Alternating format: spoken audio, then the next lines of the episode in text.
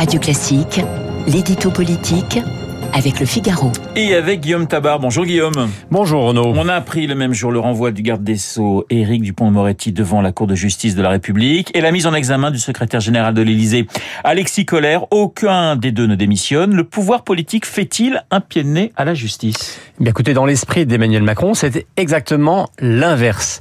Euh, pour lui, les magistrats n'ont pas à faire et défaire les gouvernements.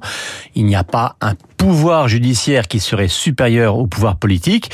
Il y a une autorité judiciaire certes indépendante, qui peut évidemment juger tout le monde, hein, les puissants autant que les misérables, mais qui, tant que nous sommes dans le temps des procédures, ne peut pas exiger un impact politique de ses décisions ou de ses réflexions.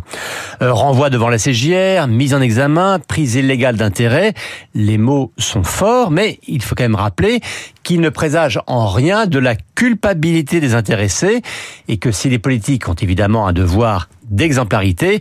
Il y a eu aussi des carrières brisées par des mises en examen qui se sont terminées par des non-lieux.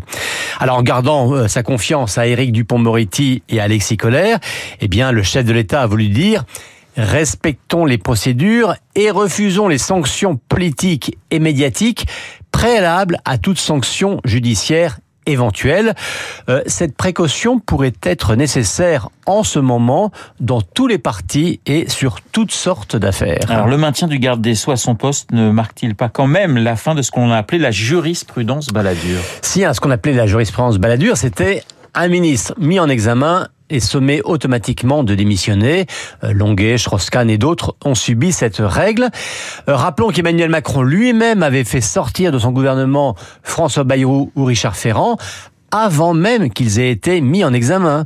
Et dans la campagne de 2017, lorsque François Fillon, lui, fut mis en examen, le candidat Macron avait dit que s'il était dans la même situation, eh bien, il se retirait de la course. Vous voyez ce qu'on peut dire au nom de la politique.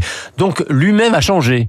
Et le chef de l'État, maintenant, a rejoint la catégorie de ceux qui rappellent que les juges peuvent aussi mener des combats politique et que, pour le dire trivialement, certains juges veulent se payer des politiques. Alors, dans le cas d'Éric Dupont-Moretti, euh, les relations entre l'ancien avocat grande et les magistrats ont toujours été, on le sait, exécrables. Euh, ils ont pris sa nomination à la chancellerie comme une provocation. Alors bien sûr, hein, c'est sur l'enquête administrative lancée contre des magistrats avec qui il avait eu maille à partir lorsqu'il était encore avocat que la CGR devra se prononcer, mais on ne peut ignorer la dimension très personnelle et dans les deux sens de ce dossier. Et comment expliquer le maintien d'Alexis Collère À côté, le dossier qui le concerne est à la fois euh, ténu et euh, plus compliqué. Euh, il faut savoir qu'Alexis Collère avait été une première fois relaxé dans cette affaire et que c'est une plainte de l'association militante Anticor qui a relancé le dossier. Bon, son maintien à l'Élysée s'explique d'autant plus que lui n'est pas élu. Et Collère, voyez-vous, ce n'est pas uniquement le bras droit de Macron, c'est son double.